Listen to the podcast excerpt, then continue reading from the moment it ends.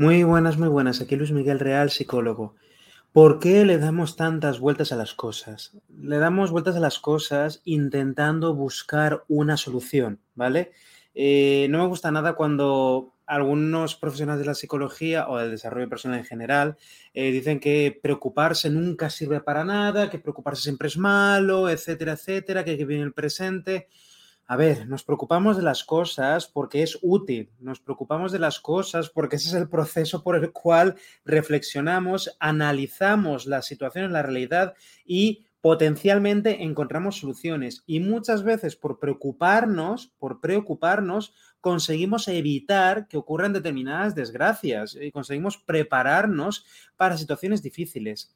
Ahora bien, por supuesto que hay situaciones en las cuales exageramos en nuestra preocupación. Por supuesto que hay ocasiones en las que no, nos preocupamos demasiado por algo que no es tan probable que ocurra y pues eh, prestamos demasiada atención a preocupaciones que no son tan realistas. Hay ocasiones en que le damos muchísimas vueltas a las cosas porque pensamos que si no lo hacemos eh, la cosa va a empeorar, que si no lo hacemos vamos a ser unas malas personas. Hay veces que nos sentimos moralmente obligados a dedicar mucho tiempo a una determinada preocupación, porque es que si no dedico mucho tiempo a pensar en esto, significa que soy una mala persona, etcétera, etcétera. La cosa es que preocuparse es útil, ¿vale? Y cómo dejar de darle tantas vueltas a las cosas. Hay una técnica que a mí me gusta especialmente que suele llamar eh, pensamientos paradójicos, ¿no? O preocupación paradójica, que es básicamente, eh, en vez de intentar luchar contra los pensamientos y preocupaciones que nos están agobiando, en vez de empeñarnos en no pensar en ellos, hacer todo lo contrario, decir, vale, eh, a tal hora voy a estar 5 o 10 minutos preocupándome de tal tema, preocupándole, preocupándome, dándole vueltas. Y cuando me pasan los 5 o 10 minutos, ahí ya paro y me pongo a hacer otras cosas. Pero durante unos cuantos minutos voy a estar ahí, R, que R, R, que R, con eso. Ese ejercicio, en principio, tan sencillo, puede ser extremadamente efectivo porque entonces cortamos eh, ese, digamos, hábito de darle demasiadas vueltas a determinadas cosas, porque ya un punto que nos cansamos del tema. O o precisamente por haberle dedicado unas cuantas vueltas, algo de reflexión, terminamos encontrando una solución.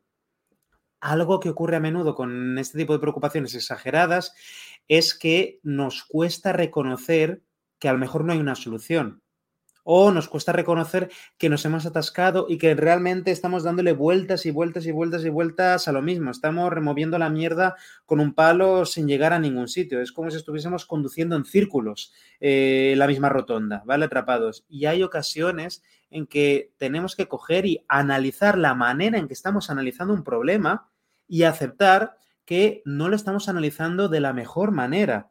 Y aquí el problema no es eh, que estemos preocupándonos, es que nos estamos preocupando mal de una determinada preocupación, ¿vale? Porque estamos dando vueltas en círculo sin darnos cuenta de que eso que hemos intentado no ha funcionado o eso que hemos estado pensando hace un buen rato que no se está llevando a ninguna parte o a lo mejor estamos dando por sentado algo, asumiendo algo eh, que es erróneo. ¿Vale? Aquí es cuando se suele hablar de creencias irracionales, ¿no? De que estamos eh, mirando un problema constantemente desde la misma perspectiva sin darnos cuenta de que tenemos un sesgo, una falacia, de que uno de los pilares que damos por sentados pues no se cumplen o no es así en la mayoría de los casos, etcétera, etcétera.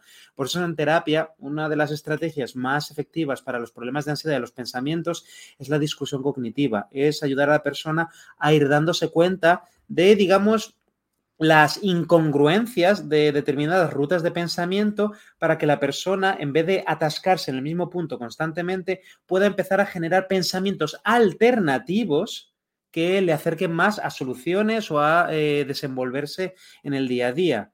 Pero la cosa no pasa por dejar de preocuparnos, porque si intentamos controlar los pensamientos o intentamos eliminar los pensamientos, no solamente no lo vamos a conseguir, yo soy psicólogo y no conozco a nadie que pueda eliminar sus pensamientos negativos, y si conoces a alguien, presentádmelo, ¿vale? Le haré muchas preguntas, ¿vale? pero eh, al final la mejora pasa por no por intentar eliminar los pensamientos, porque entonces solamente nos vamos a volver hipervigilantes y ultra obsesivos, eso va a aumentar la ansiedad, sino que pasa por normalizar ciertos pensamientos automáticos, involuntarios, validar nuestra preocupación. En vez de decirnos a nosotros que somos unos exagerados o unos pesados por estar preocupándonos por tal cosa, de vale, entiendo a mí mismo, me comprendo a mí mismo, me preocupo por tal tema porque es que lo considero importante por X, X y X.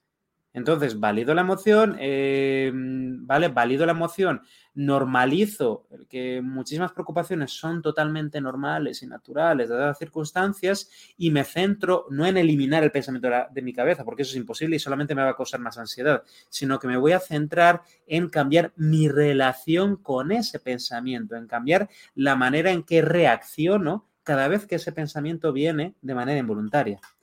Espero que esto haya ayudado a ver de una manera diferente, ¿vale? El tema de las preocupaciones. Y por supuesto, si estás pasando por un mal momento, la mejor recomendación que te puedo dar es que cojas cita, ¿vale? Cojas cita para terapia con algún profesional que te caiga bien, que con quien tengas confianza, que te dé buen rollo, etc. ¿Te está gustando este episodio? Hazte fan desde el botón apoyar del podcast de Nivos. Elige tu aportación y podrás escuchar este y el resto de sus episodios extra. Además, ayudarás a su productor a seguir creando contenido con la misma pasión y dedicación.